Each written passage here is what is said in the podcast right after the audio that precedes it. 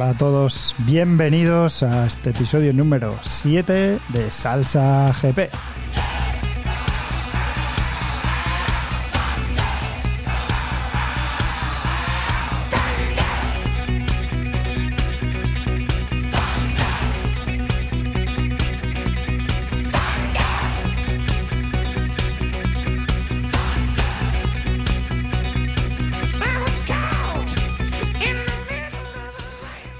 Como no podría ser de otra manera, eh, vengo bien acompañado.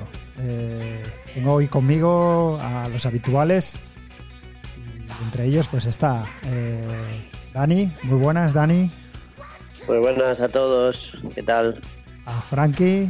¿Qué tal, Frankie? Muy buenas. Y Por cierto, ¿qué tal? Un segundo. ¿El tiempo del Imperio cómo está? bueno, se mantiene sin llover. Ahí está, plomizo, buena temperatura. Perfecto. Oye, que sepas que Denis Noyes en el podcast de, de Radio Cotillo también da siempre el tiempo por Borrego Springs. sí, sí. Es verdad, es verdad, sí, sí, sí. No he escuchado oyes, pero está bien que me compares con el maestro. Vamos. Bueno, y también está con nosotros David del Internet de las Motos desde Bélgica. Muy buenas, David. Muy buenas, ¿qué tal? ¿Cómo estáis? Pues por aquí, bregando. Bueno, eh, Gran Premio de Cataluña, eh, otra vez en territorio español, pero más fresquito, ya no como en Jerez, que hizo mucho calor y demás. Eh, no sé, fue carrera aburrida como la anterior, ¿no? ¿Qué opináis? Bueno, un poco más entretenida, yo creo. Bueno, Yo yo... en principio.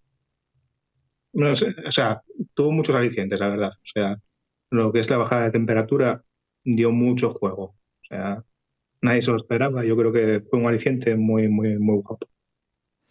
Bueno, pues entonces, si os parece, para no enrollarnos más, eh, empezamos con...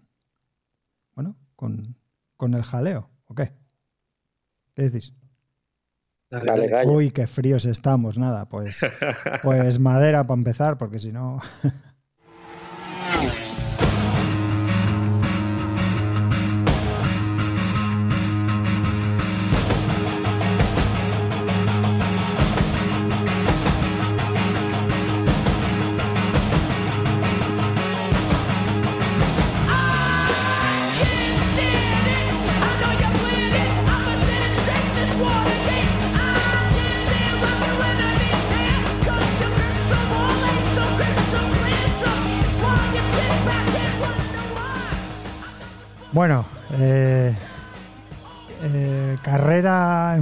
Como dice Frankie, un poco más fresquita, donde los neumáticos, pues bueno, también jugaron sus pasadas, aunque hubo bastante unanimidad.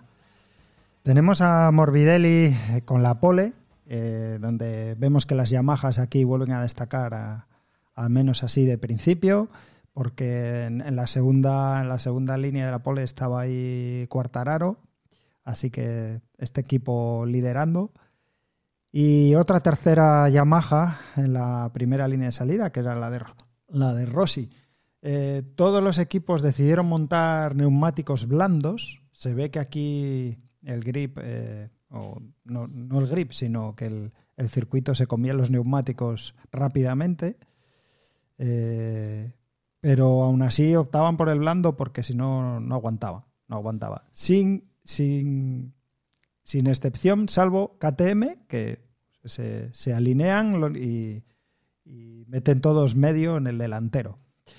Eh, y quizá, quizá tengamos que hablar de esto porque pasaron cosas, yo creo que, que tienen que ver con neumático, aparte de otras ansias. Pero como nos gusta ir cronológicamente, pues bueno, vamos a ir poco a poco desgranando la carrera un poco, bueno, cronológicamente o, o piloto a piloto, lo más interesante. Y, y ya vamos abordando estos temas de neumáticos y demás.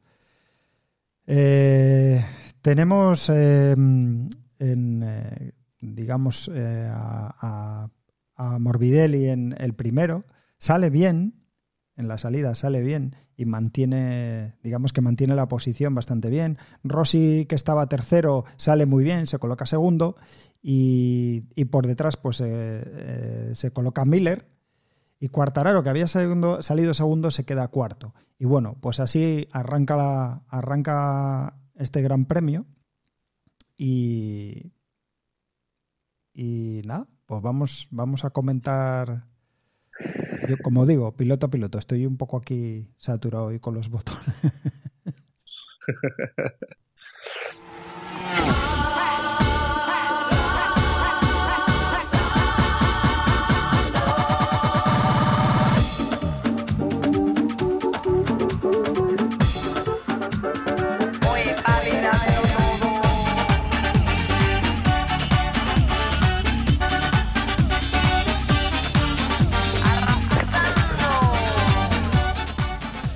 Sí, arrasando llegó el señor Cuartararo. Eh, yendo Miller tercero, eh, en la primera vuelta, se va largo y ahí ya permite que Cuartararo se ponga tercero. Eh, pasadas seis vueltas adelanta Rossi al final de recta con una frenada brutal. Lo pasó como si nada. Y eso que Rossi todos sabemos que es un buen frenador. Eh, se pone en modo caza y tres vueltas más tarde adelanta en el mismo punto de la misma manera a Morbidelli. Y así ya se pone en cabeza, y manteniendo, manteniendo buenos ritmos, rodando en, 1.40 medios eh, y cogiendo incluso una distancia que luego le vino muy bien porque al final de carrera iba con los neumáticos ya por los suelos destrozados y aún así pues, pues se llevó la victoria. Eh, en algunos comentarios, en las declaraciones de Cuartararo, decía que, esas distancias que llevaba con Morbidelli y, demás le recordaba un poco los tiempos que, él mantenía a veces con Márquez, pero a la inversa, cuando él iba detrás de Márquez y Márquez le mantenía esos, esos, tiempos. Eh, no sé, eh, ah, ah, yo aquí puse esta canción que decía arrasando, no sé si fue arrasando o no, pero bueno, revive el, viejo líder del campeonato.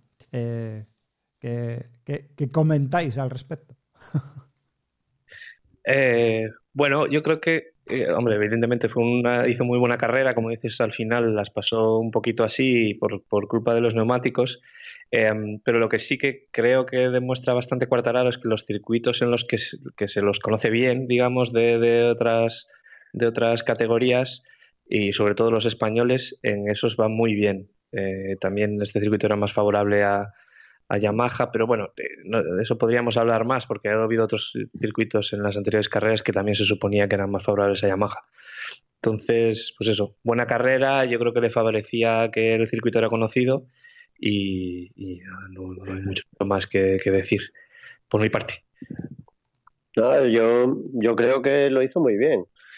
Eh, atacó la carrera de la manera que, que él tenía estudiada, de marcar ritmo fuerte al principio y luego aguantar con los neumáticos con suficiente ventaja y no sé, para mí hizo lo que tenía que hacer. No se puso nervioso en ningún adelantamiento, ni lió ninguna, ni nada por el estilo. O sea que, no sé, una carrera normal. Al principio eso. Eh, aquí Fabio estuvo mucho más tranquilo y se vio con más tablas que, que Misano por ejemplo, cuando se fue al suelo así, sin más o tal.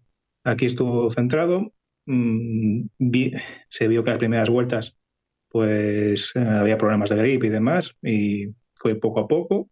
Cuando vio su momento atacó y perfecto. El problema será ver lo que hacen este año todas las Yamahas, de coger, haces una buena carrera y después ya dejas en barbecho para que vengan los demás detrás y te cojan otra vez. Pero bueno, veremos. Yo en principio soy muy escéptico con esta carrera.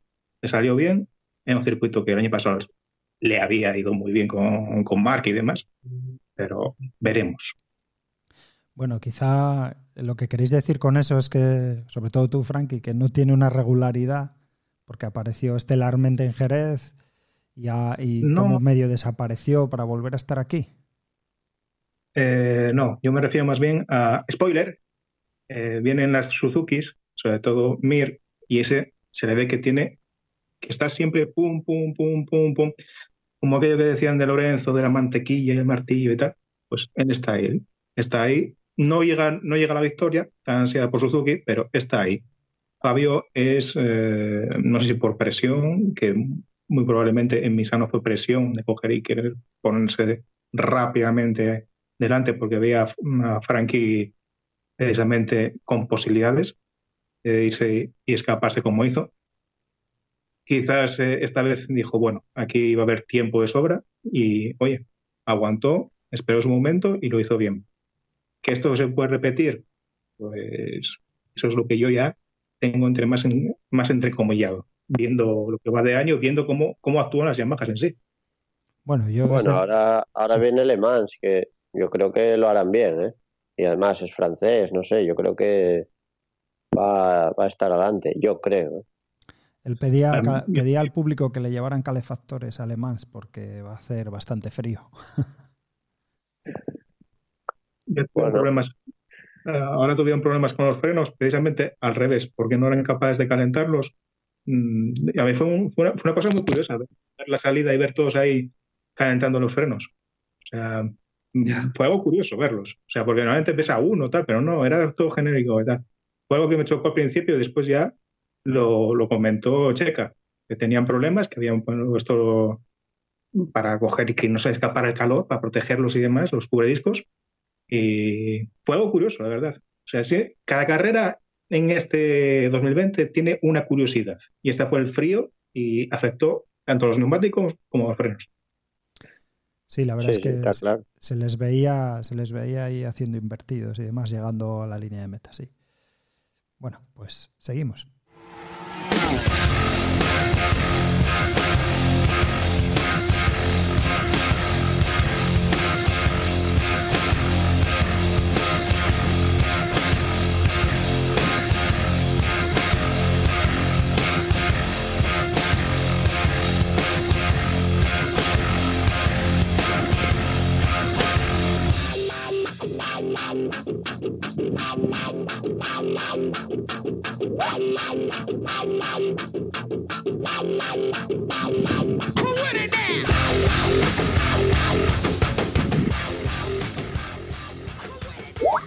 Bueno, eh, alguien tiene alguien tiene por ahí los sonidos de Skype.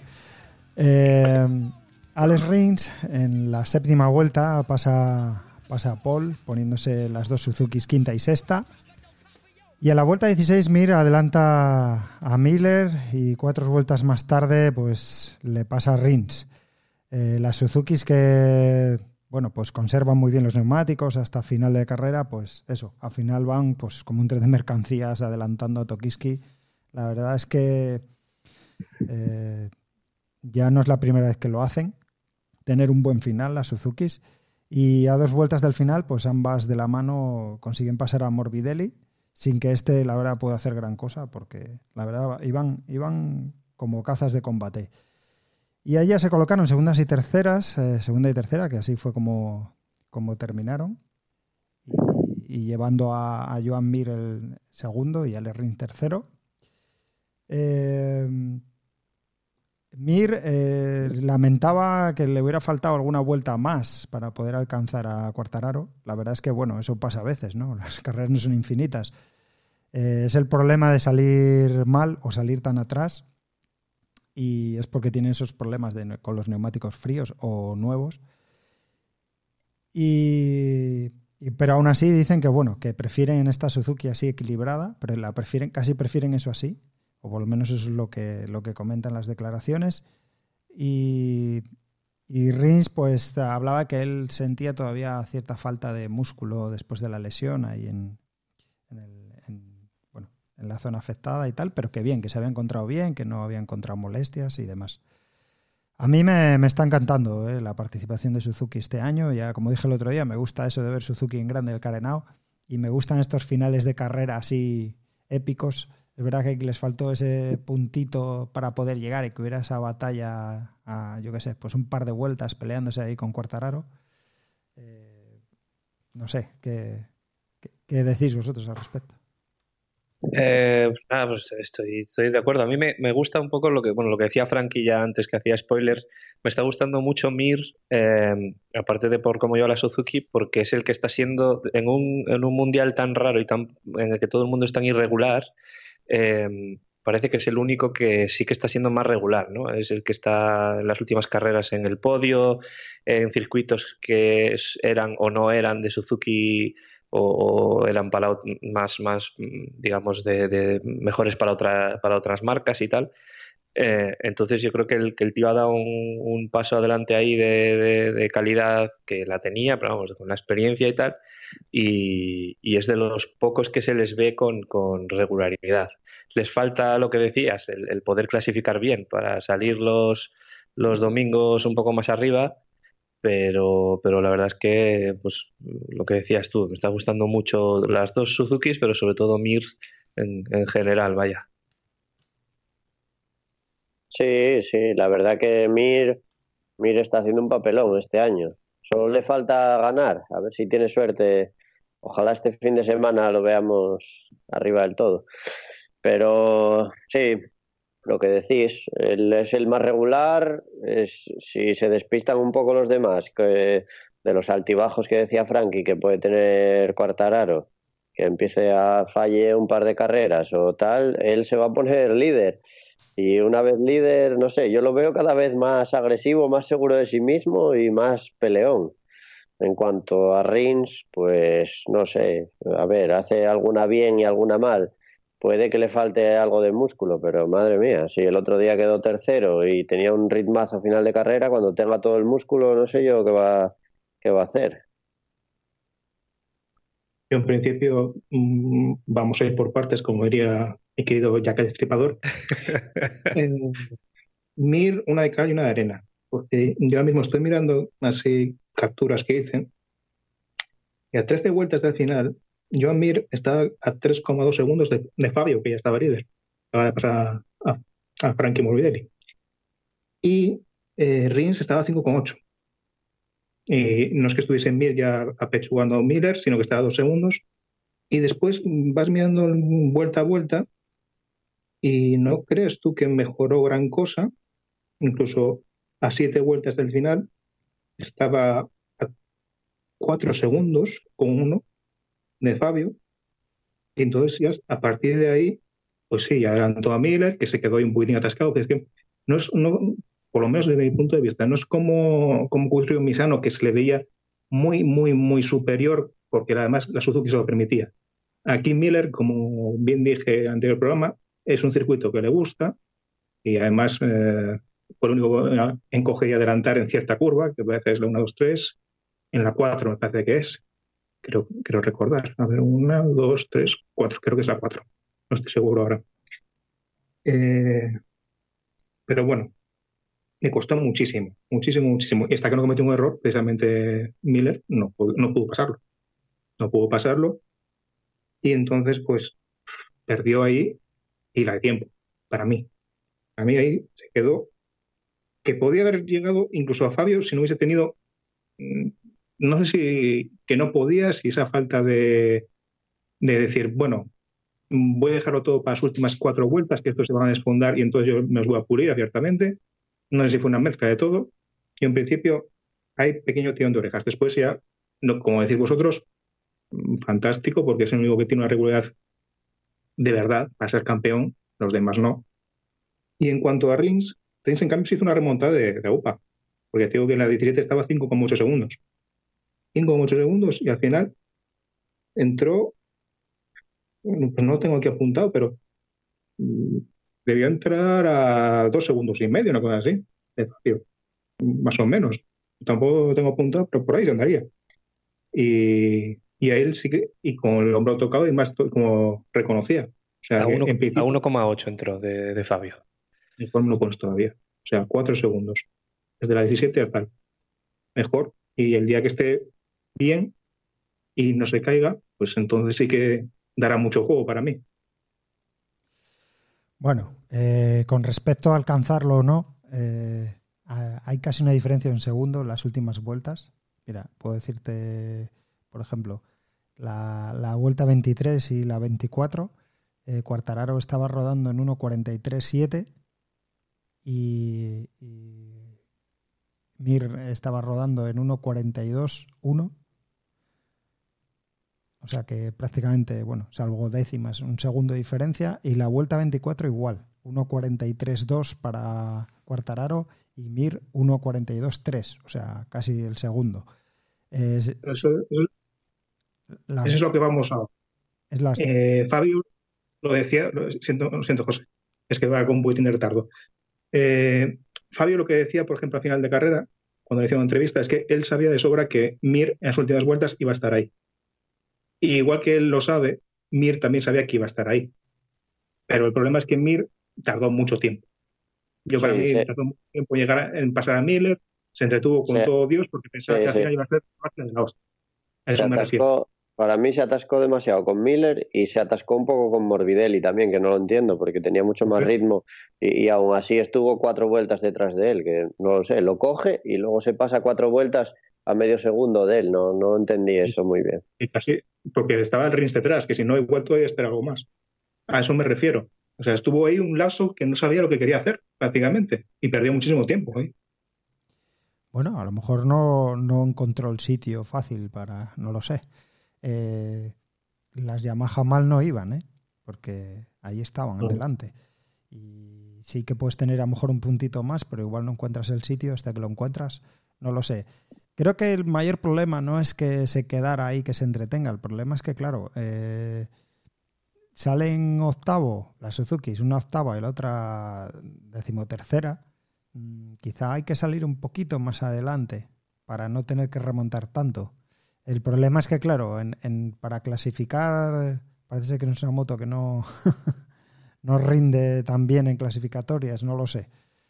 Eh, ya no es cuestión de tener ritmo al principio, es, es salir mejor. Correcto, pero es que hubo gente que también salió como el culo esta vez y hizo una clasificación patética. Es el caso de, de Peco o Nakagami y casi se los comen a final de carrera. O sea, es que además tendría que hacer solo mirar Yamaha para que las cuatro Yamahas tuvieran los mismos problemas. Bueno, Viñales tuvo problemas siempre. O sea, pero y Rossi seguramente hubiese tenido problemas porque además ya, le mandaron cambiar de mapping ya en la vuelta 14 o así, o sea, exagerado. Que, se lo hagan mirar porque es que una Ducati y una Honda al final llegaron con neumáticos, mmm, vamos, no voy a decir nuevos, pero no, no fue cosa de, es que las Suzuki hacen esto muy bien. No, hubo una, una Ducati y una Honda que lo hicieron también. No, no, está claro, porque Nakagami tiene las. Tiene. Eh, me estaba confundiendo de vueltas, perdón. Tiene unas últimas vueltas muy buenas, en 1.41 altos y 1.42 medio. Y Bagnaya lo mismo. Eh, las dos últimas vueltas, 1.41 alto, 1.42 medio, que estaban a ritmo de adelante. Eh, de adelante de las Suzukis. Pero claro, mm, lo mismo, si vienes remontando, por mucho buen ritmo que tengas al final, por eso digo que la Suzuki, eh, si sale un poco mejor, si consiguen salir un poco mejor, probablemente empezamos a verlas ahí en lo alto del cajón, arriba del todo. A ver. Es que el problema que tienen es que tanto Mir como Rins no son viñales en ese. Viñales te hacen unos entrenos normalmente fabulosos, normalmente. Eh, pero ellos nunca hicieron unos entrenos fabulosos son gente de carrera y más concretamente de finales de carrera, básicamente toda la vida. No es una cosa que digas tú. Los entrenamientos de, de Rins y, y, de Mir siempre fueron fabulosos, no, nunca. No son no son no son ni un, ni un, Pedrosa, ni un Lorenzo, ni. No. No, no, no, vamos a ver una poli de, de Suzuki, yo creo, este año. Porque son, es que no es que sean lentos. O sea, no es que digas, bueno, son un poco más lentos que los demás. No, es que no son capaces a superar el mejor tiempo de, de, de cualquier libre. De cualquier libre hacen un buen tiempo y luego salen a la, a la Q2 y no son capaces a, a superar ese tiempo. Ojo, que, que, también, como hablamos, tiene mucho que ver la moto, pero es que ellos ya de por sí no lo, no lo, no lo hacen. De por sí, aunque yo creo que les pones una Yamaha y no lo hacen. O los pones una, otra moto y no lo hacen en sí. No, porque, joder, porque bueno, porque pilotos perfectos, pues hay uno. dos, que te hagan todo bien, pero normalmente cada uno tiene su especialidad. Y ellos, pues, siempre se ha ido muy bien en los domingos, pero los sábados no.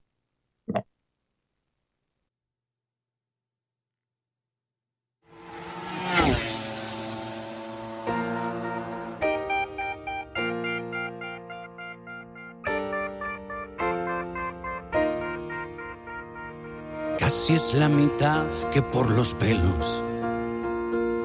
Casi es la distancia entre mis dedos y tu piel. Casi para mí es el verbo ser. Casi llegó pero se hizo tarde. Casi lo derribo pero fui yo quien caí. Casi lo adivinas, es por ti. Casi me hago rico, pero el banco dijo no. Casi resucito, pero me faltó tu amor. Pues sí, casi, casi. Ahí la tuvo Rossi, ahí estuvo aguantando bien la carrera, salió muy bien. Eh, se mantuvo la tercera posición hasta que en la vuelta 14, en la frenada final de recta, pues Morbidelli se le pega así un quite la moto, se lleva un buen susto y entonces lo supera y se mantiene en la segunda posición alguna un par de vueltillas más y al final pues Rossi también se va al suelo. Eh, esa curva parece ser que tenía cierta polémica porque decían que llegaban los neumáticos fríos de ese lado izquierdo, venían de, de varias curvas a derechas y después una recta. Entonces, bueno, eh, él en la vuelta 10 ya le pidieron cambiar el, el, mapping al mapping 2. No sabemos si por conservar esa tercera posición y mantenerse ahí o y conservar mecánica. Ya sabemos que esto Yamaha anda con esos problemas de motores. El caso es que, bueno, eh, el hombre se le ve llegar al paddock en el, en el en este, en este scooter, ¿no? Que, que les llevan por fuera y iba bastante. Se le veía triste, estaba cabizbajo, ¿eh? Se le veía jodido. Se ve que el hombre se veía ahí ya en el podio y, y hacía lo tonto al suelo. Pues yo, antes de nada, lo que, lo que peor me sentó de toda la carrera con diferencia fue ver el box de Valentino. Ver a Ucho haciendo el idiota como siempre, el único que en todos los medios vas a ver en la carrera con la mascarilla bajada y para encima escupiendo la tele, va a ser Ucho. O sea, me cago en la puta que lo parió directamente. Fue censurarme después, pero es que estoy hasta los cojones del pollo este. O sea, un tío que es un trepa, que no hizo nunca nada en su vida, más que coger y estar detrás del pollo este, que unos mínimos de seriedad, por Dios. O sea, ya en el bus, unos mínimos. Y en cuanto a Valentino, hizo la carrera muy, muy bien. Nunca estuvo en posibilidad de ganar. Muy probablemente hubiese tenido muy jodido llegar al podium. Y la caída, pues se vio que en muchos, bueno, en muchos pilotos tuvieron problemas ahí a la hora de frenar. Eh, misamente, yo, recuerdo un par de ellos, misamente mm, Morbidelli, hubo muchos problemas y se fue largo. Y yo segundo y demás. Y lo más importante fue que que además me fijé yo que el problema que tuvo con la mano, que yo pensaba que se había quedado la mano agarrada con la moto, incluso después al quitarse el guante eh, miraba para ella y todo, o sea, no se hizo nada, me parece, y es lo más importante, pero se despide del título, definitivamente. Ya no creo que tenga más oportunidades. Y el décimo mm, tampoco. Lo que sí, no, estoy de acuerdo con, con Frankie. Lo, lo, que lo que decías, José, de la, de la frenada y de la rueda fría, se cayó en la de derechas, ¿no? Era la, era la primera, o sea, ¿no? Se cayó en la de izquierdas, en la curva 2, entonces. Ah, no sé por qué yo pensaba que se había quedado en la 1. Ah, vale, vale. Ok, no sé por qué pensaba que se había caído en la, en la 1 es, es, raro es raro que en Valentino a mí me extrañó en Valentino que se que se caiga eh, que se caiga tanto no es la segunda seguida que lleva eh, creo y, es, es, raro en Valentino o sea se nota que hay que hay problemas porque si algo hace pues, o, o, se caracterizaba Valentino bastante es que no, no se caía o sea lo podía hacer mejor o peor pero no se caía es raro. Eh, y nada lo que habéis dicho pues em, carrera que, no iba a llegar muy arriba en el podio, pero bueno, Valentino siempre está ahí los domingos y eso es, lo bueno que tiene. Y, no, hay mucho más que contar. Que, estoy de acuerdo con Frankie, con el colega Ucho, que, estoy de acuerdo con él. Yo creo que se cae porque porque va al límite, es que ya va por ansía tanto una victoria que va por va demasiado al límite, va buscando lo, que lo que no tiene. Y, sinceramente no creo, no sé, yo creo que hubiera quedado cuarto, quinto, yo creo que Morbidelli lo hubiera vuelto a adelantar. No sé, no sé la posición final que quedaría, pero es que él busca el límite, últimamente está buscando el límite y de ahí que tenga esas caídas. No sé si lo busca porque ansía estar ahí delante, pero le salió mal porque ahora sí que no sé a cuántos puntos está, pero creo que a 30 y algo o, por ahí, no sé. O 50, creo que 50. Creo que tiene 58 y Cuartararo 108. O sea eso es. Tiene 58 y Cuartararo 108. pues ya yo creo que se puede despedir porque prácticamente el doble de puntos, difícil de recuperar.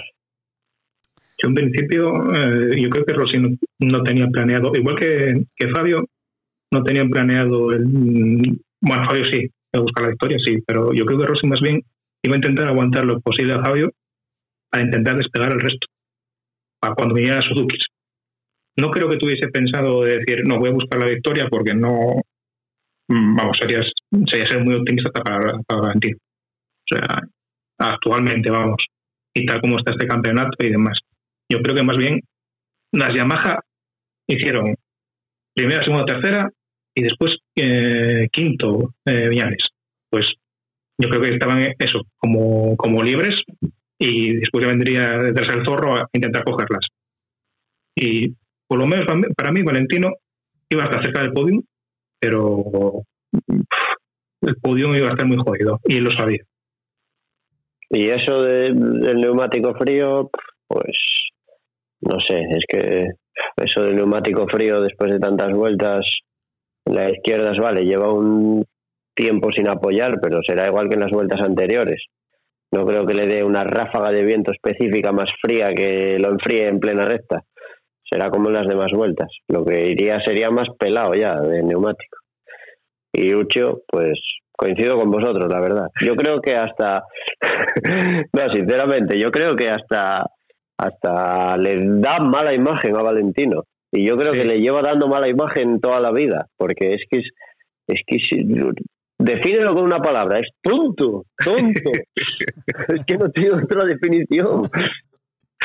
A Valentino ya no tendría que ya ni que importarle, vale, un, amigo de la infancia, pero Yamaha, a Yamaha y, a, Fiat y a los patrocinadores, pero no me jodas, por Dios, que realmente cato de sí, joder o sea, unos mínimos. o sea, es que sabes que, vas a salir en algún momento en la tele. Y este pollo, o sea, es que. Y no para bien. No, nunca, nunca es para bien él. Ya. O sea, no, no, ¿qué va? Nunca, nunca sale. casi lo decir, macho. No, no. A eso espabilaba. No, siempre lo vi en, follones, nunca lo vi ir a una disculpa o a mediar paz o tal, siempre a, a meter la cizaña, a buscar la guerra y a Madre mía, qué tío. Un tifosi, un tifosi y que además es que todavía si supiera de algo, es que joder, lo, único que tiene en el currículum es ser amigo de. O sea, y, rodillas resistentes.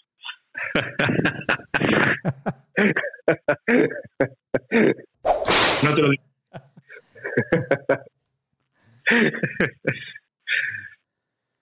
bueno, eh, pasamos de capítulo de Rossi al siguiente.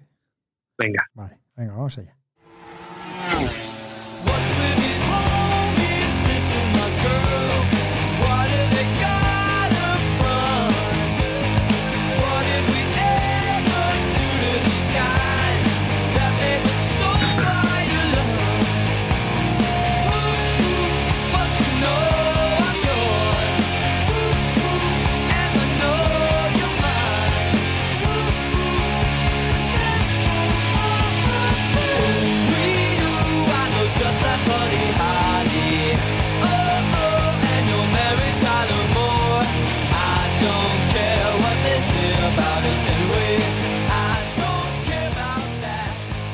Ver si me voy soltando un poco con los botones, que estoy muy espeso hoy. Tengo a Frankie aquí disfrutando de la canción. Bueno, voy con, con KTM, pero bueno, más concretamente con Paul. Paul salió séptimo y se mantuvo más o menos en esa zona, porque al final eh, se fue al suelo en una batalla que yo creo que no tenía mucho sentido ahí con Petrucci el forzar tanto en esa curva, así que la, la vuelta 13 se va al suelo. Y nada, no sé si tres, seis vueltas más tarde o así, bueno, en la 19 Oliveira se va al suelo también. No sé si tenga algo que ver con que KTM decidió un neumático medio delantero, porque parece ser que el blando no les aguantaba, ellos creían que no les iba a aguantar, pero al final, bueno, por lo menos Paul reconoce que fue un error, que metió la pata. Eh, yo, la verdad, no sé. Eh, ¿Qué opináis? Pues, pues, pues, difícil, difícil decirlo, ¿no? Pero sí tiene pinta de que, porque fueron los únicos que fueron a por ese neumático, ¿no? El resto tiraron por el, por el blando. Eh, difícil, porque cada moto también es diferente. Entonces, no sé, no sé, no sé de quién fue la decisión final. Al final no, no, no vi los entrenos, no sé si en los entrenos probaron cosas distintas y fue lo que, lo que mejor les iba. No sé muy bien por qué se decidieron por ese neumático. Pero, pero bueno, Paul pues yo, yo lo vi más o menos como muchas veces, ¿no? Con muchas ganas, quizás demasiadas, eh, y, cuando, cuando las cosas no están en su sitio, pues al final pasan estas cosas, ¿no? Que, se va al suelo. No, no vi mucho muy diferente a lo que he visto en otras carreras, vaya, que en las que al final se ha ido al suelo también, por eso pues, estaba en, en Barcelona, en, el circuito y tal, y, y, bastantes ganas de ir hacia arriba y no y bueno, se fue al suelo eso fue un poco, no, no hay mucho más que decir por mi parte. No, no entiendo que, que, entre en, esas batallas y, que arriesgue tantísimo. O sea, es que se quiso meter sí o sí. En vez de soltar frenos y irte un poco largo, como hizo Morbidelli, por, por ejemplo, cuando se coló ahí, bueno, pues te vas largo, tienes escapatoria, esa curva de sobra. Te vas largo, le cedes la posición y ya lo intentarás en la siguiente vuelta, o igual falla él en otro sitio. Es que esa ansia, esa ansia es siempre ansia, ansia, ansia. Nunca quiere ceder una posición e intentarlo un poco después. Siempre que le pasa, cuando se cae las enganchadas esas es porque no, no es capaz de dejar pasar y, buscarle el hueco después. No, no entiendo. No entiendo esa mentalidad que tiene. No, este año es que está haciendo un montón de ceros, cosa que otros años, quedando del octavo para atrás, siempre, siempre acababan las carreras. Y este año, que siempre está en el top 6, por decir algo, es cuando falla, ¿no? Me, cuesta entenderlo. Bueno, el ritmo lo tenía, iba bien, porque estaba rodando 1.40 y, bueno, a esa altura de la carrera, ahí estaban rodando, los de cabeza, por ahí andaban. Así que iba bien. Lo que pasa que es verdad que estaba ahí un poco atascado con Petrucci y sí, quizá fue demasiado ansioso porque tampoco te estabas jugando la primera posición, estás jugando una posición más menos, quedaba todavía carrera, porque quedaban diez y pico vueltas. No sé si, si estaría un poco a lo mejor desesperado detrás de, de Petrucci. A lo mejor yo creo que lo intentó otra vez y se la devolvió o algo así. Me pareció ver un par de vueltas antes y, y, yo creo que estaba un poco desesperado a lo mejor, pero bueno, no sé, es que hay que tener paciencia. Sí, en, las en sus declaraciones lo dijo, que estaba un poco desesperado porque él veía que tenía más ritmo, pero le faltaba un puntito, porque él era como, debe ser que en alguna zona no podía con él, entonces lo pasaba, pero luego le pasó el otro y luego debía tener más ritmo en términos generales, pero no el suficiente como para dejarlo atrás. Entonces por eso estaba enzarzado ahí en esa batalla. Tenía que haber sido quizá más paciente, porque es lo que dices tú si haces muchos ceros, al final no la regularidad no es eso, ¿eh? Frankie está ahí, no, no, no. No, no, o sea, en principio es que mm, estoy precisamente a la vuelta de ese cayó Paul. Eh, tenemos a, Danilo, estaba séptimo, siete segundos la cabeza, a Paul, que justamente fue cuando lo adelantó, eh, a Binder, que estaba a seis décimas de Petrucci, a Peco, que estaba un segundo, a Oliveira un segundo con uno y a Nakagami un segundo con tres. De esa diferencia. O sea, un grupito de uno, dos, tres, cuatro, cinco, seis pilotos. más o menos en un segundo con dos. Joder, eh, eh, digamos que ya Paul, a ver, el siguiente ya era Rins, pero Rins ya estaba casi dos segundos, segundo con algo, o sea, es que, mm, vamos, ¿tenéis razón? Sí, parte.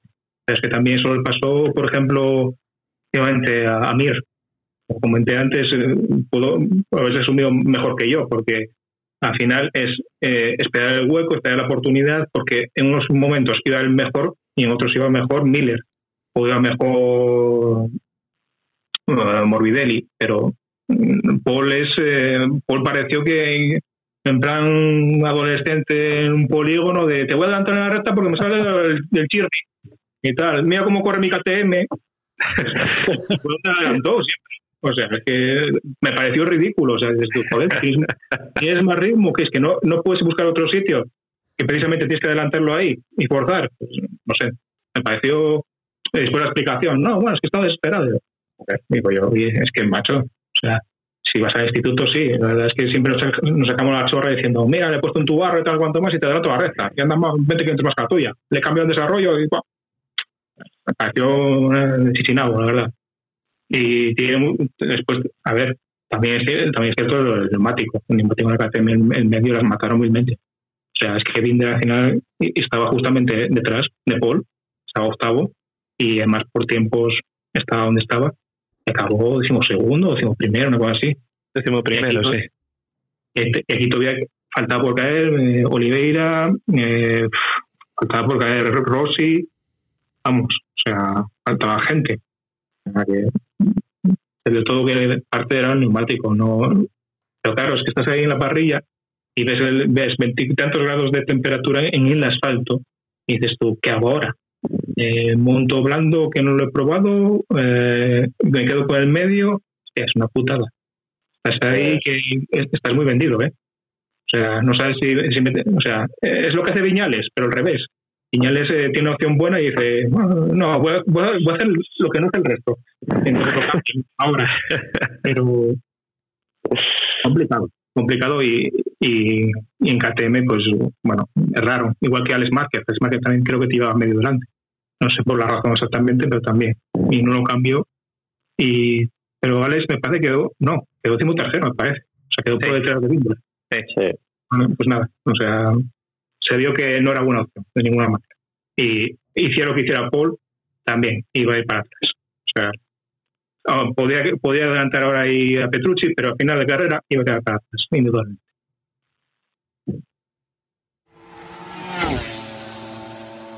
No se trata de decir que te equivocas, yo sé bien que no estás loca, que soy un saco de defectos. No se trata de poner ninguna excusa, pero pruébate esa blusa, esa que pone comprensión. Porque tú sabes que yo muero contigo y que el único sentido de mi vida es que tú no tengas frío. Que mira si yo te adoro que me aprendido de memoria ese mapa que dibujan tus lunares y el lenguaje de tus ojos y hasta el compás de tu andares. No, no, no, no lo entiendo. Ese trabajo que te cuesta darme un beso. No, no, no, yo no lo entiendo. El trabajito. Pues lo mismo que arrebato me pasa a mí con Viñales. No lo entiendo de este chaval. No, no, no lo pillo. Tiene, tiene una moto igual que la de él, peleándose adelante, segundo, tercero. Al final es verdad que Rossi se fue al suelo, pero estaba ahí. Salió muy bien, Rossi. Tenía ritmo, estaba adelante. ¿Qué le pasa? Le, Rossi le está saboteando la moto a Viñales, que dice que no corre. En la salida, como decía Denis Noyes, se, se hundió como, como una piedra en un pozo. Y luego, bueno, pues eh, ritmo sí, no, es que fuera espectacular, pero bueno, estaba bien, de ritmo lo tenía, pero claro, es que ya en la salida se quedó a tomar por culo. Y, ahí fue. O sea, pero sus declaraciones son, la moto no corre y no sé qué decirte, no sé qué pasa, no lo sé, no lo entiendo, no lo entiendo. Pues yo tampoco, mm, no sé, no sé vosotros. Yo en principio la excusa, igual que que había sido en, en la segunda de, no, no me acuerdo ahora cuál había sido, que habíamos escuchado así al salir y demás en la salida como el cambio no iba, no subía de vuelta, era con regularidad y demás.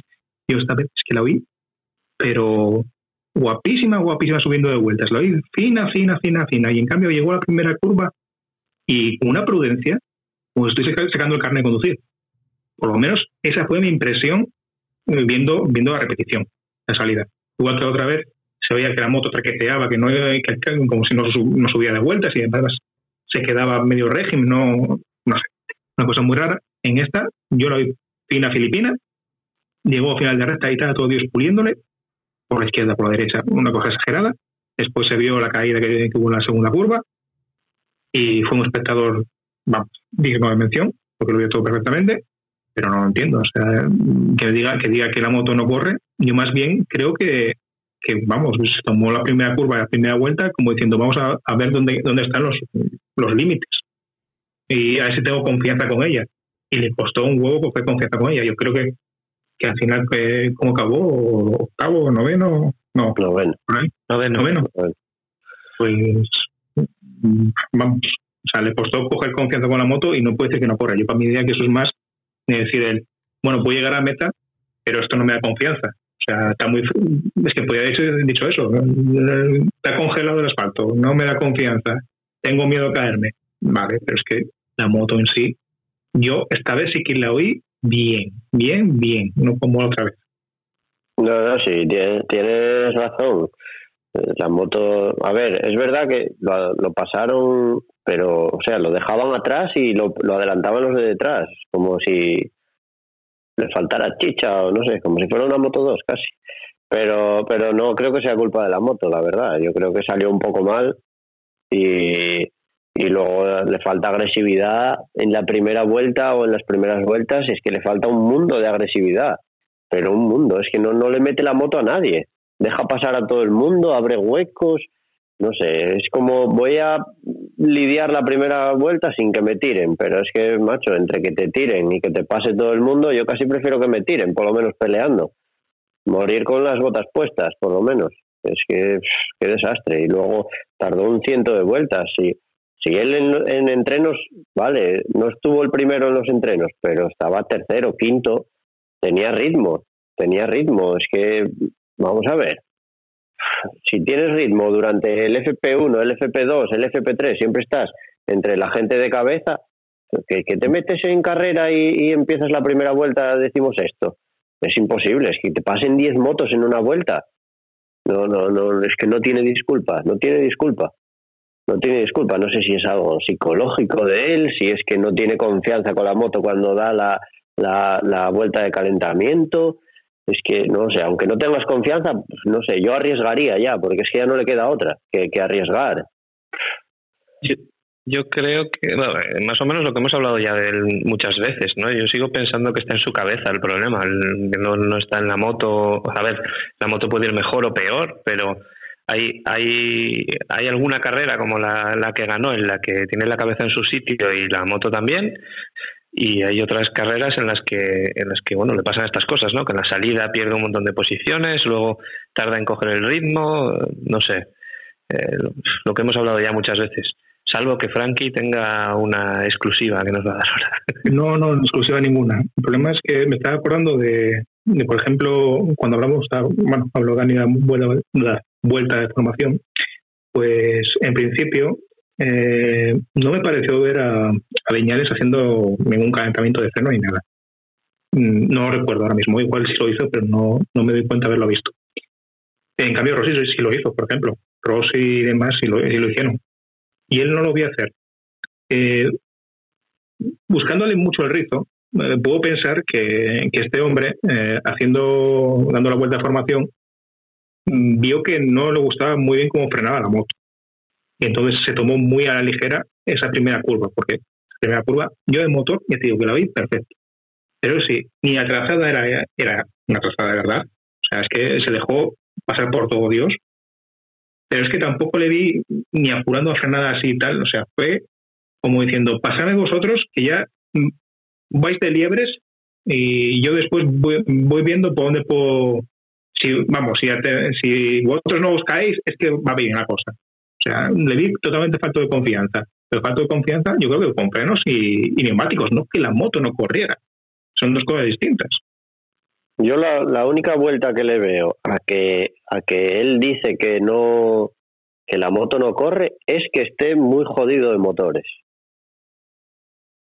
Porque que sea mentira lo de que recuperaron ese del accidente, lo dijeran frente a la prensa para tal y que sea mentira y no sé, que esté muy, muy jodido de motores y que a él sea el que más le cortan chicha. En, teoría lo de los motores es público, ¿no? En teoría lo de los motores lo publican los, los, los jueves, creo que es algo así, eh, y es oficial, o sea que no debería, o sea, si lo tienen disponible debería estar ahí. Otra cosa es en qué estado esté. Pero pues entonces, no sé, alguien va a tener que apretarle las clavijas ahí, no sé, decirle, mira, Cuco, corres o, o te vas, porque es que no, no, no puede tener esos altibajos. Vale que puedas tener mejores carreras y peores, pero no esos altibajos. Es que acabar la primera vuelta 10 posiciones o 11 por detrás de lo que saliste es que es un... Así no vas a ningún lado. Pero es que igualmente, si el problema es... ¿Y eso? si el problema es tener que abrir un nuevo motor, es que visto además el, viendo cómo está el mundial y que tú te, supuestamente tienes que jugártelo, pues lo abres, joder. Pierdes cinco puestos en una carrera o diez o tal, pero es una carrera. Lo que no puede estar. Pit lane, ¿no? Me parece. Si, si abre un motor, tiene que salir desde pit lane. Pit lane. Vale, pues es una carrera. Incluso puedes elegir la carrera que más rabia te dé o la que peor te dé. Pero lo que no puede estar es eh, ahí dando pena. O sea, que tú estás buscando tu primer mundial, que Yamaha, Yamaha al final va a ganar a este paso un mundial con una moto satélite. y las oficiales peligrando a, Meca. No, es que no es normal. O sea, si, si, es por la excusa de los motores, es que, joder, o sea, es que prendele fuego otra vez una esquina y ya está. Todas estas, estaba echándole un ojo ahora al Mundial, no está tan lejos. Eh, con todo lo que hablamos de él, no está tan lejos, está a 18 puntos de, de, Cuartararo. O sea, al final. Da igual, pero tiene, tiene, que ganar de las carreras, si quiere ganar el mundial, de las carreras que quedan, tiene que ganar, ganar dos mínimo y hacer otros dos podios mínimo. Sí, sí, mínimo. Quedan seis carreras. Tiene que ganar dos y hacer otros dos podios. Porque si no, y que las otras dos estar por ahí, o donde está él, octavo, por ahí pero si no es que es imposible. Ya es que 18 puntos son fáciles si el otro falla esos 18 puntos, pero si el otro hace 13 y tú haces 16, solo le quitaste 3, no, no te sirve de nada. Ya, pero es que el otro es Cuartararo, que también falla, o sea que... Ya, ya, ya, pero el que, no va fallar, mundial... el que no falla es el otro, el, el, número amarillo fosforito. Ya. y de otra marca. Ya. Bueno, yo me pues- tengo que despedir, chicos, que tengo que ir a trabajar. Muy, bien. Así que seguir dando caña y, y nada, pasarlo bien. Un saludo a todos los oyentes y venga, hasta luego. venga Dani.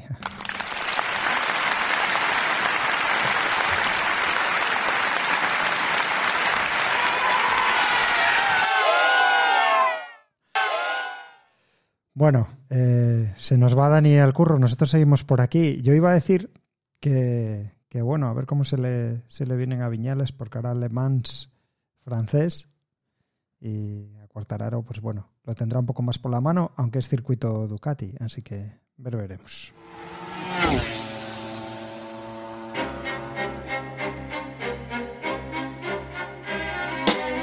Suelo soñar y no me gusta, y estrés cuando despierto me doy cuenta, me gusta más mi vida. Suelo soñar con que soy niño y que siendo más mayor aquella meta nunca será conseguida. Suelo soñar que no manejo bien el micro y cada frase queda muda ante la ira del que mira. Suelo soñar con que mi DJ ya no pincha, no, el mundo se detiene y ese plato ya no gira. Suelo soñar que pido pasta por la calle y pa' comer he de ponerme en una interminable fila.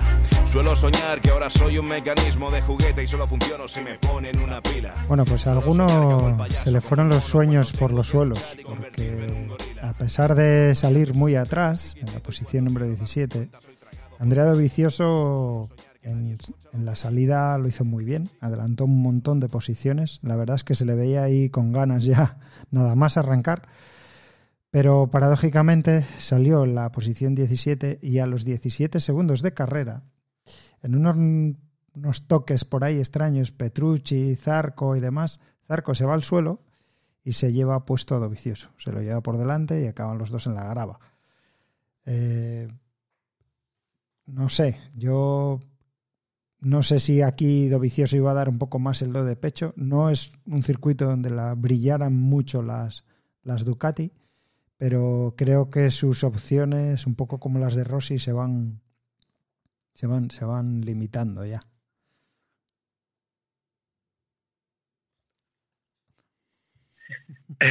sí, a ver, eh, bueno, la, la caída fue, fue, él no tuvo nada que hacer ahí, o sea, al final fue, fue un, eh, si no recuerdo mal, fue Petrucci que le pegó un latigazo a una moto, Zarco se asustó detrás y, se fue al suelo y se lo llevó por delante, ¿no? Eh, eh, difícil, difícil saber dónde habría estado. Viendo dónde estaba Miller al final de carrera, las Ducati al final no fueron tan mal. Van también hizo una carrera a pesar de salir muy atrás. O sea que, bueno, eh, difícil saber dónde habría estado. Es, es, es un, problema para, para él, para el, para el Mundial, porque pierde ahí una oportunidad de oro para conseguir algún punto más. Está ahora con 84 puntos el cuarto. Eh, y bueno, Cuartararo tiene 108, o sea que se aleja bastante ya, aunque no se puede decir nada, pero bueno, está un poco. Sí que es verdad que, que Dovicioso es de los regulares, es de los que suele estar ahí si no, si no pasa nada.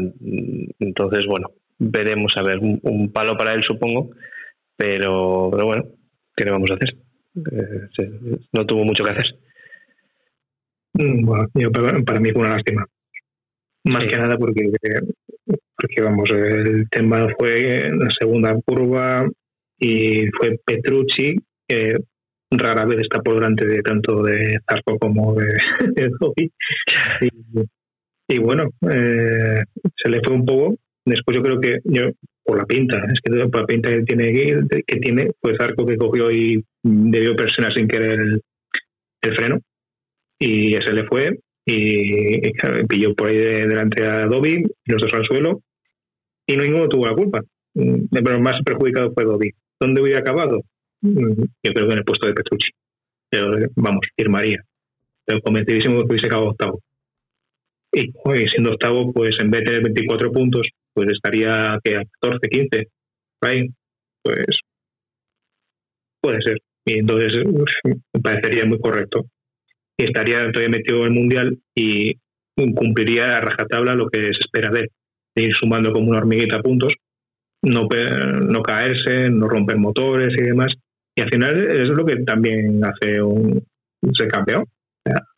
Hayden al final, en su, día, no fue porque ganase muchas carreras. O sea, hay ejemplos así a patadas, a Zamora. O sea, no, no, o sea, se puede ganar un título así, y, y Dobby, pues lo tiene muy complicado ahora. 24 puntos en las carreras que quedan. Evidentemente, a ver, quedan carreras muy, muy, muy, muy, muy favorables a Ducati, o en otros años muy favorables a Ducati. Pero veremos, veremos, veremos, veremos lo que puede ocurrir. Sí, José, sí, sí, sí. veremos lo que puede ocurrir porque porque Dobby eh, odia a los Michelin de este año y entonces pues mm, igual te puedes encontrar con un triplete pero eh, viendo a Dobby en el noveno puesto y ninguna o sea te Ducati en el podium y, y Dobby en el noveno o sea puede ser pero en principio todavía eh, tanto Viñales como Mir como Quartararo como Dobby tienen probabilidades evidentemente si hubiese que apostar a caballo ganador ahora yo creo que todos apostaríamos por Mir pero veremos Perdona, Frankie, que te distraje ahí con la imagen. ¿Esto, esto es para mí? Porque, nada, es que me equivoqué en un cable antes y me acabo de dar cuenta de por qué me estaba fallando. El problema que tuvimos antes, que este cable que tengo aquí no es el adecuado. Y ya me extrañaba, porque ahora de equipo estamos bien, pero es un error mío. Y ya nos pasó el otro día y se me acaba de encender la bombilla ahora mismo. Bueno, mejor. Jacks no, no son, no, no están donde estaban. Eh, me- mejor que así para la siguiente ya va a estar todo como debe. Eh, nada, yo no sé qué decir de, de este hombre. Sigue sin montura para el año que viene. No sé si, no se sabe si lo va a dejar o se va a ir quizá a la segunda moto de Aprilia. No lo sé. A ver, estaría bien a lo mejor. Y, y por otro lado, es regular, pero es regular casi sin querer. Tiene puntos, pero bueno, está ahí siempre en la mitad de la tabla.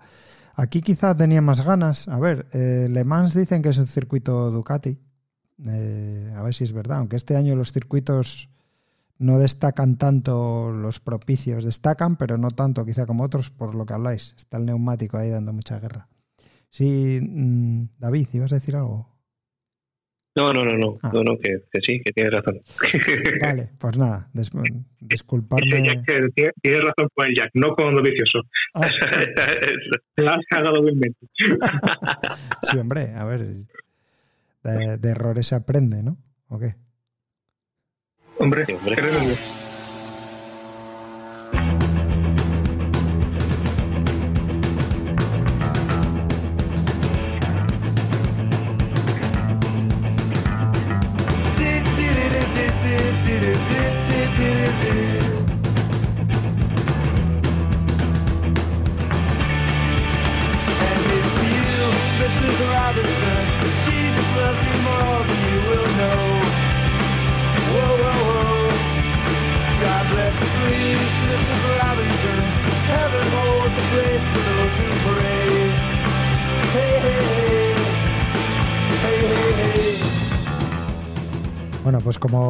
Comentaba, eh, Ducati estuvo, estuvieron algo discretas, eh, no es que estuvieran mal, pero estuvieron discretas.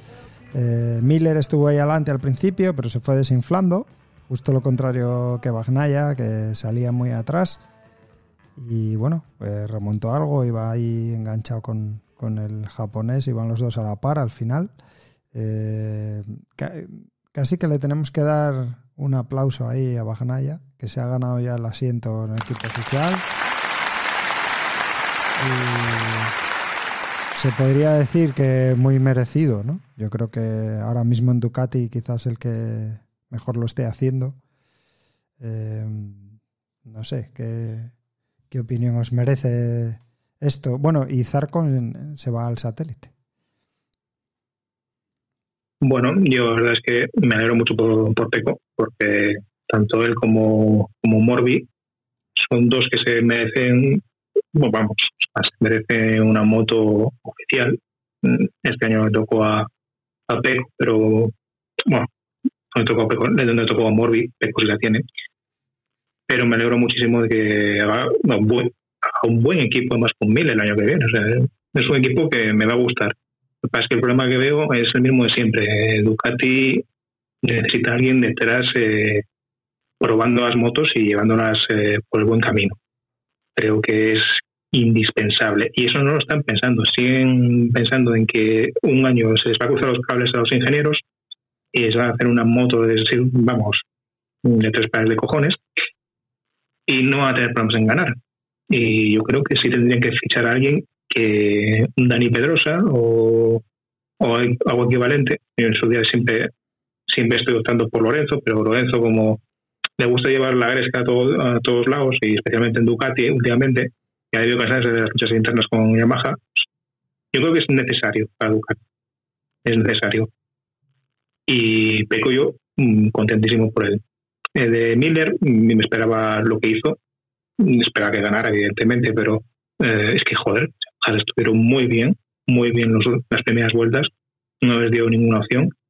Y Miller aguantó hasta que yo creo que el físico, y tan- tanto el físico como, los neumáticos, pudo, pero mismamente, Pecco vino detrás y Nakagami y no pudieron con él.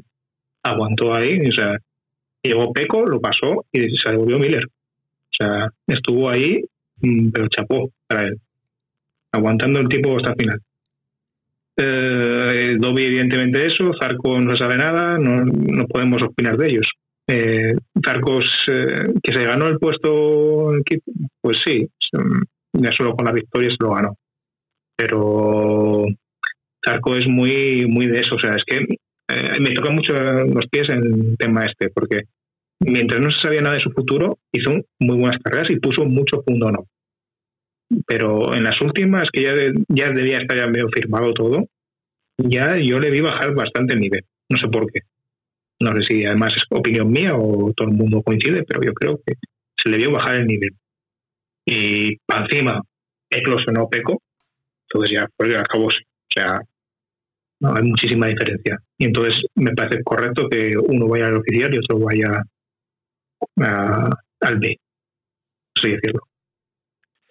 Eh, pues yo coincido mucho en, eh, con Franklin, que me gusta mucho el, equipo educativo el año que viene. Eh, ya alguna vez hemos hablado que a mí me gusta el estilo de Miller, que es muy derrapa mucho, muy muy tal.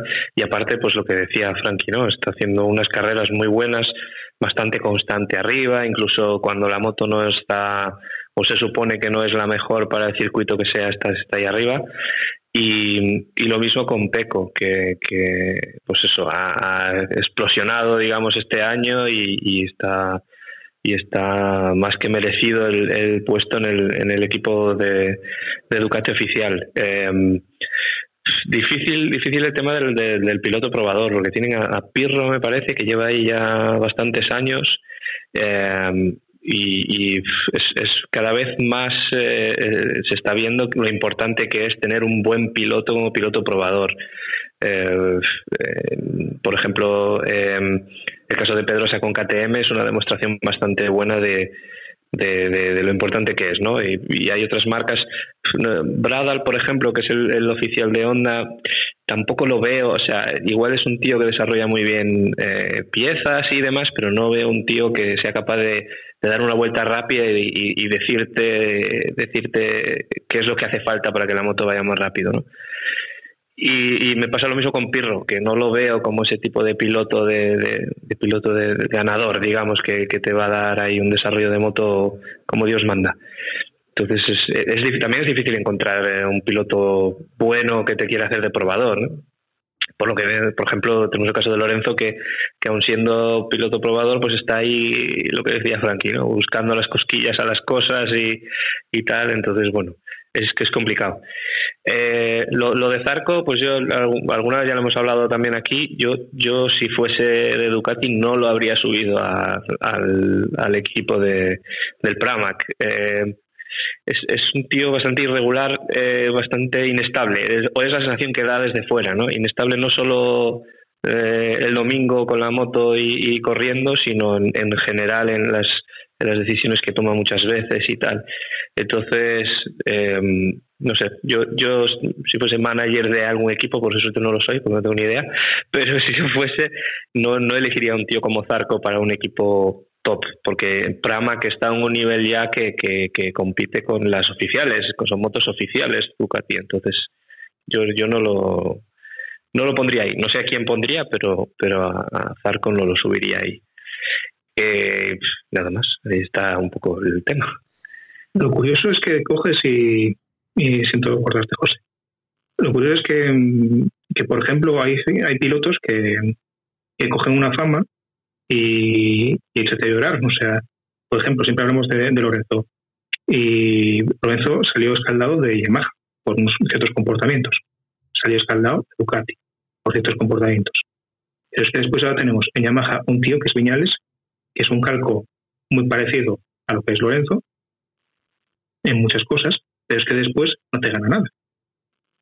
Y después tenemos a Zarco, que hizo, que hizo la Vía Diego con KTM, y después pues va montando su hueco, pero le costó un cojón. Pero nadie se acuerda de eso, de KTM, prácticamente ahora. Nadie se acuerda de cómo salió de KTM.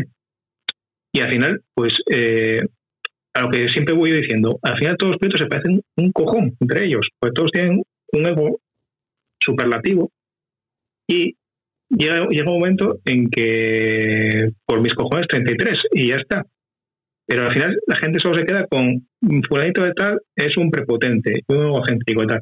Como si, por ejemplo, nuevamente, eh, Bradley será, muy buen piloto de pruebas, eh, lo tengo yo entre comillas, pero es que mm, a quien le van a preguntar en Honda es a, Márquez. O sea, ya puede decir Bradley, es que la moto mmm, no me gusta. Pues dirán, espera, a ver, el japonés de turno, súbete. O sea, no va a dar la contraria a, a lo que diga Mark. Y Mark, aún así, seguro que desde Japón eh, le dan la contraria bastante a menudo, que Honda es así, de dar la contraria a los pilotos y si uno le pide más par motor a tantas, tantas vueltas, pues al año siguiente te ofrecen 500 vueltas más arriba y 20 caballos más. O sea, es lo que entienden Honda de cómo, hecho de todo HRC, de cómo se hacen las cosas.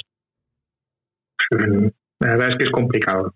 Y yo me, ha gustado mucho el revulsivo que han dado tanto en Yamaha eh, Morbi como Pecco en Ducati. Han sido el revulsivo necesario tanto para uno como para otro. Porque también eh, veías a Fabio perdido. Ganó la carrera eh, Morbi y ya se le había rechinado los dientes. Ya segunda carrera, pues ya la hizo de otra manera. Y esta, pues ya la hizo todavía de otra manera más. Ya dijo, esta tengo que ganar así o sí y poner las cosas en claro. Porque un tío que tiene la moto el año pasado no me puede morder. O sea, lo que, lo que no ocurre en el equipo oficial Yamaha con Rossi y con, con Viñales ocurrió en satélite. De yo por galones tengo que ganar esta carrera, tengo que demostrar que estoy por encima de, de Morbidelli. Pues eso en, en, el oficial Yamaha no, no ocurre, por así decirlo. Y en el oficial de Ducati, pues lo mismo es ahí que Petrucci, Petrucci es que yo todavía me estoy escojonando el día que dijeron que era el reemplazo perfecto para Lorenzo.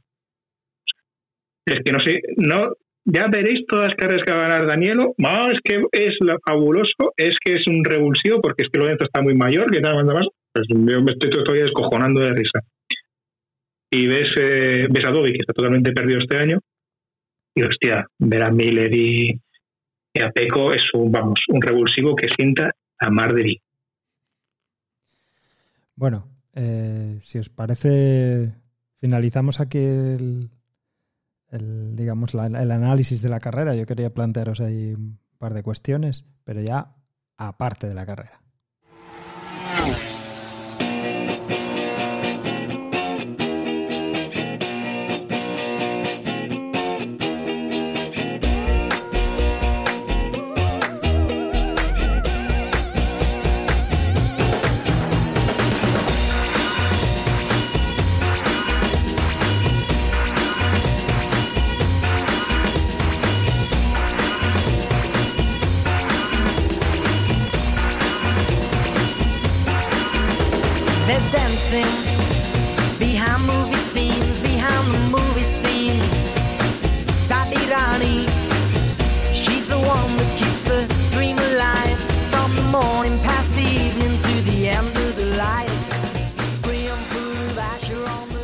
Bueno, pues estos días se ha estado celebrando una serie de test en, en Portimao, en el sur de Portugal, en el circuito del Algarve. Frankie se ríe porque cree que voy a dar caña ahí de Lorenzo, pero no, no. No, no, no, Portimado. Portimado. ah, amigo. O sea, grado. Que no tenemos a morrillo aquí. O sea que, que aquí no podemos decir grado, las pites de grado, las pites de grado. No, no, eso sí. Eso sí, lo que no podemos decir es Portimado. Mao. No, Sporty Mao. Bueno, eh, test, eh, ha estado por allí Lorenzo, Dani Pedrosa y demás. Yo simplemente lanzo una pregunta, no sé si, si tenéis más cosas que comentar acerca de los test, adelante. ¿eh? Yo mi pregunta es, eh, ¿Veis alguna relación de que, Loren, de que esté Cuartararo líder y Lorenzo haga los test con una M1 de, de 2019 o, o, no veis ningún tipo de, de, relación ahí? Quiere decir, quizá Yamaha ahora haya apostado más por Cuartararo viendo cómo están los puntos y cómo están las cosas y le han dicho a este, no, llévatela 19 y ajustala bien para Cuartararo a pesar de que esté Viñales ahí a 18 puntos. ¿Qué opináis? Estoy. Estoy. Cuartararo lleva, la, Cuartararo lleva la 2020, ¿no? Cuartararo llegó la 2020 también. Eh, no, pero los test se barajó, así cuando estaban teniendo problemas en ciertas carreras, se barajó eh, y le preguntaron a Fabio si, si le dan, si le ofrecen la 2019, si correría con ella, porque precisamente las carreras Morbi pues estaba muy arriba. Entonces le dijeron, eh, la 2019 estarías también arriba y tal. Y no, no dijo un no rotundo, dijo que bueno, o sea, dejó ahí la puerta abierta como diciendo, no estaría mal probarla y, sacar conclusiones. En cambio, se, preguntaron a Viñales y bueno, es que Viñales tampoco ni con 2019 ni con 2020, es que no... Y, estaba en perda con la 2020. Decía que no, no, que, esta, esta, es buena de sobra. Y entonces la cuestión es eso, que según parece, pues eh, se probó la 2029 y para sacar conclusiones. Yo creo que dependiendo del circuito, dependiendo del circuito, puede ser una baza. O sea, y además, tal como está el mundial, mm, tienes que ver todas las posibilidades para rematarlo de una, de una vez. No puedes andar, jugando con, con nitroglicerina y diciendo, bueno, a ver si hace calor, a ver si hace frío. Si hace calor, no la muevo mucho ni, ni la saco de casa. Si hace frío, entonces la traslado, ¿no? O sea, tienes que coger y, y plantearte las cosas, vamos, a, largo plazo viendo los circuitos que quedan, si puede ser una ventaja o no. Lo que pasa es que no es tan fácil, ¿no? No, puede, no pueden cambiar, eh, o sea, motores, los motores son los que tienen, eh, pueden cambiar chasis y tal, pero pero no no es no es 100% 2019 lo que lo que pueden poner. A ver, sin motor no, pero sí que pueden sí que pueden coger y hacer cambios drásticos en la, en la moto. Motor evidentemente no, no pueden no pueden cambiarlos. Tiene los motores que tiene y no puede variarlos pero es una, es una posibilidad que está abierta y que yo, ya digo, dependiendo del circuito, yo lo vería una posibilidad. O sea, es que tiene, o sea, que de hecho sea el paso, es que es el único que se va a jugar el mundial, de Yamaha. Porque Morbi viene por detrás y podría en determinados casos llegar, pero oído. Y Viñales, es que Viñales es una de cal y 25 de arena. O sea, tampoco puedes estar ahí esperando por piñales. O sea, y si no, pues oye, tienes dos posibilidades. Dejar a, si realmente quiere ese downgrade eh, Fabio, concedérselo y tener ahí, seguir con las dos bazas de, Viñales y él. Pero el riesgo yo me parece muy excesivo, la verdad, viendo cómo está Mir, cómo está su y cómo viene Rins detrás. Porque Rins va a sumar también muchos puntos si no se cae. Si no se cae, ojo. Para mí, y volviendo a la pregunta de José, eh, yo, eh, la, versión oficial es que trajeron la 2019 porque logísticamente no podían traer la 2020. Eso es lo que dijeron oficialmente Yamaha. Eh, yo no sé, sin tener la, 2010, la 2020, o sea, sin tener las dos motos, no sé cuán fácil es para, para el que esté probando o para el piloto que sea poder coger y decir, pues, pues realmente puedo, o sea, la 2019 va mejor que la 2020 o no, o estas cosas van mejor o estas cosas van peor. No sé cuán fácil, eh, porque al final necesitas, necesitas muchas cosas, ¿no? Chasis, eh, eh, suspensiones, todo. excepto el motor, que como decíamos no, no lo pueden cambiar. Entonces, si, o sea, que solo pruebe la 2019 en, en Portimao Lorenzo, no sé cuánta ventaja o cuánto, cuánto que van a sacar de ese, de ese test comparándolo con la 2020, vaya. Sobre todo porque Lorenzo no sé cuánto ha rodado la 2020, pero bastante poco o nada. Yo voy a reformular la pregunta. Si, si no pudieron llevar la 2020, pero y, hay que correr con la 2020 tal cual está, eh, ¿de qué te sirve testear una moto que con la que no corres? Quiero decir, ¿qué conclusiones puedes sacar cuando sabemos que en este deporte a veces el más mínimo detalle hace que la moto ya no vaya bien. Eh, ¿Pueden sacar datos de qué? Porque yo entendería que fuera el piloto para conocer el circuito, pero Lorenzo eh, supongo que habrá ido a probar cosas, pero ¿qué pruebas con una moto diferente? Dos cosas pueden probar. Una, la paciencia de Lorenzo de Yamaha y de los pilotos oficiales. Y dos, puedes, puedes coger y apostar por, por Morbidelli, que es el que lleva la 2019. O sea, eh, son cosas que, que solo ocurre, son Made in Yamaha, el crossplane famoso de Morris. Pues eh, son cosas que eso. que antes, antes hablábamos de, de Honda y que eran cuadriculados, Yamaha es que hace cosas muy, muy raras. O sea, lo que te acabo de comentar de Jarvis rajando de Lorenzo, después tiene a Viñales que es un calcu, una calcomanía pero mal hecha. En cuanto a resultados, ojo, ¿eh? después meterte en otros aspectos. ¿Qué quieres Pero decir? son así. ¿Quieres decir claro. que Viñales es un Lorenzo de AliExpress? No ha dicho barato, ¿eh? No ha dicho barato. Bueno, me- dicho mal Si hecho. quieres de Alibaba. sí, una- una- unas roscadas de, de, Alibaba y AliExpress también.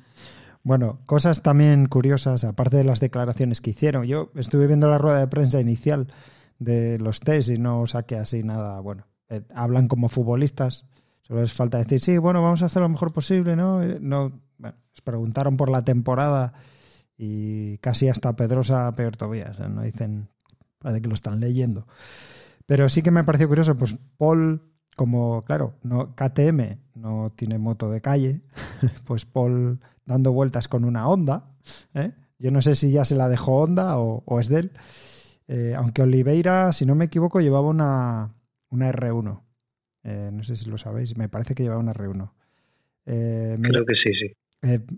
bueno, me hizo gracia. Yo no sé si, si es que ya va apuntando para el año que viene o... Porque, por ejemplo, en, en Suzuki, no sé si Rins o Mir, sé que uno de los dos iba con una con una Suzuki, de- bueno, bastante de calle, y el otro llevaba una más preparada, que es de él, es de él propia. No sé, a lo mejor esta onda, esta onda igual es de Paul, igual es de él y... Porque, por ejemplo, Alex Márquez sí que llevó una... La, la, la moto GP esta de calle que vale 200.000 euros, pintada de Repsol, pero bueno, pero se la pone Honda. Tenía, tenían que haber eh, llevado una RC8 de KTM para... Bueno, no sé. iban a sacar opciones. buh, Bueno, nada. eh, os, os voy a plantear la última la última cuestión antes de, bueno, de ir cerrando el episodio.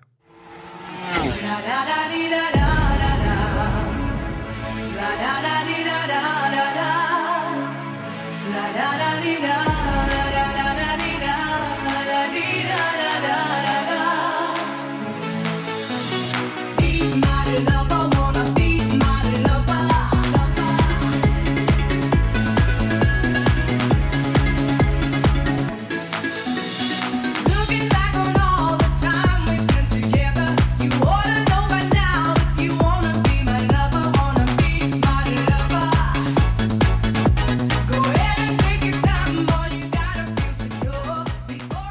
Veo, os veo gozar ahí. Mira que traigo música de todo tipo y hoy, salvo alguna chuminada de estas que pongo yo por ahí para hacer el chascarrillo, era toda bastante, la que no cañera era movida.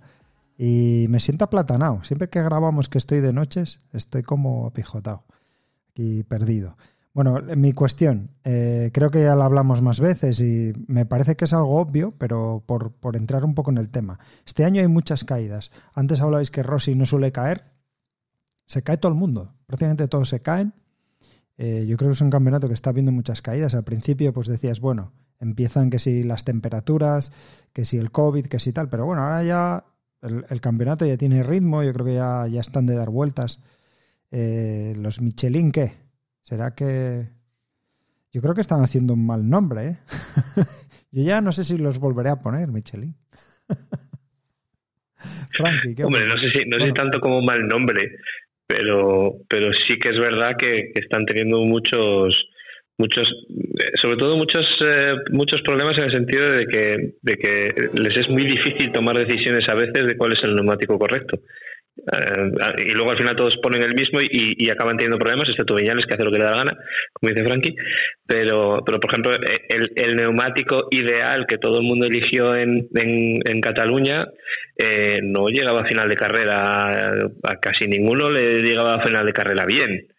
eh, eso, el cambio de temperatura también está afectando, el hecho de que estén corriendo en, en épocas en las que no era la habitual, eh, supongo que eso también afectará, que haya menos temperatura de la que se espera y al final los neumáticos están hechos para cada circuito más o menos y, y- la temperatura más baja influye mucho, ¿no? Pero es, es curioso que, que estén teniendo muchos problemas para elegir neumático y que muchas veces cuando eligen el que se supone es el ideal eh, tienen problemas a final de carrera. A final de carrera no las dos últimas vueltas, final de carrera las siete, ocho últimas vueltas, que es una casi un tercio de, carrera, ¿no? La verdad es que es complicado. Eh, hay muchos factores. Mentes me viene, eh, primero, neumáticos nuevos. Segundo, mm, pretemporada prácticamente nula, muchos aspectos. Tercero, eh, las temperaturas. Por exceso en Jerez, por ejemplo, a principios de temporada. Ahora por defecto. Y después, otro punto que nadie se acuerda, pero me parece a mí muy importante, es que los circuitos están abandonados. No hay competiciones y el no haber competiciones después, eh, el asfalto es totalmente distinto de tener 30 carreras al año a tener una o dos, la Fórmula 1 y tú. Es muy diferente. O sea, es un cúmulo de circunstancias bastante compleja. Y en cuanto a lo de Michelin mala fama, pues no creo. Supongo que pasará como Pirelli en la Fórmula 1. O sea, a ver, al final siempre eh, quiere- o sea, es que tenemos aquí a, a que quiere hacerse la Fórmula 1 particular y entonces coge todos los errores de la Fórmula 1 y los pasa a la moto directamente. Tenemos problemas de neumáticos, ¿verdad? Pa- ah, vamos a hacer un espectáculo de la Virgen y vamos a poner unos neumáticos de chicle o unos que no duran, unos que degradan y tal. Y dices Teleta, hostia puta, eso es buenísimo, podemos trasladarlo. Al final cogemos el vicio de hacer el, el badanas y ese es uno de los aspectos. O sea, casualmente ocurrió que este año los neumáticos no llegan tal y se aprovecha mucho Suzuki de ello. Puta madre para Suzuki, pero mm, una carrera, o sea, es que una carrera de MotoGP dura eso, 40 minutos, 45 y tienen que ir a fuego siempre. Y hay que hacer unos neumáticos en teoría que duren mm, siempre. Y esta vez le ha venido muy bien Suzuki por ver, por por ver, pero también es, al principio tienen problemas y pueden irse al suelo. O sea, no es todo perfecto en el mundo Suzuki ni en el mundo Yamaha que eh, las calienta, lo calienta muy rápido al principio y después se degrada mucho al final. Es eh, complicado, complicado y este año no va a mejorar, evidentemente, porque viendo las pruebas que acaba de decir José, que se han hecho en Porti Mato, pues complicado que mejoren, porque utilizar una R1 o, o una onda por muy, por, por muy MotoGP que esté basada pues de calle, y las cosas no van a mejorar ni vas a hacer una lectura clara de, de nada. Si las pruebas así, y además es que me descojono, o sea, si baja por logística no puede traer la de 2020 y después las demás marcas se dedican a hacer eso, pues bueno, en fin, que vale, que Que te después tenemos un campeonato que tenemos. que te me dispersas, que la cosa era, era de neumáticos. Y, y- y- vamos,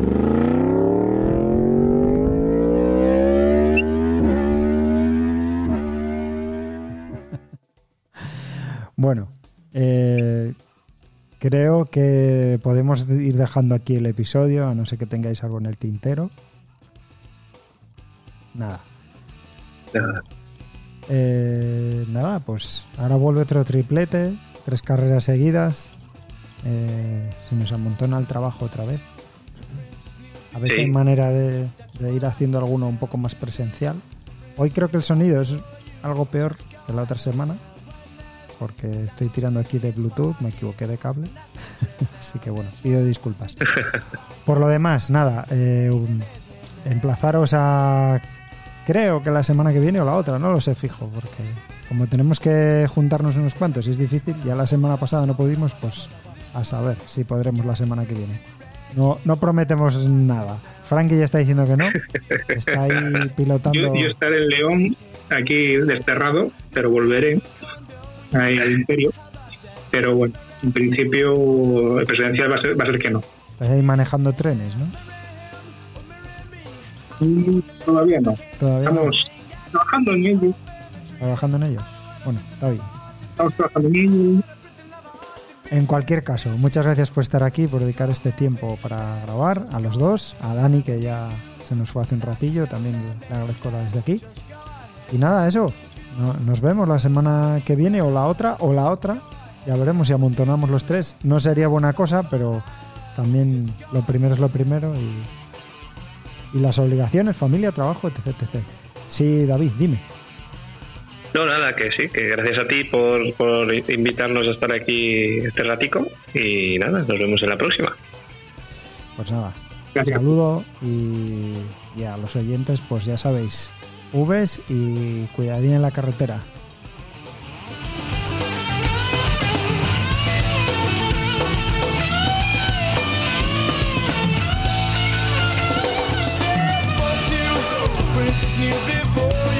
That's what I said now. Princes, princes who adore you. Just go ahead now. One has diamonds in his pockets. And that's a friend now. This one who wants to buy you rockets. In now. Marry him or marry me. I'm the one that like it, but can't you see? I ain't got no picture of family tree, but I know what a prince and lover ought to be. I know what a prince and lover ought to be. Said if you want to call me baby, just go ahead now. And if you like to tell me maybe, just go ahead now. And if you wonder about me flowers, just go ahead now talk for hours. Just go ahead now. And if you want to call me baby, just go ahead now. And if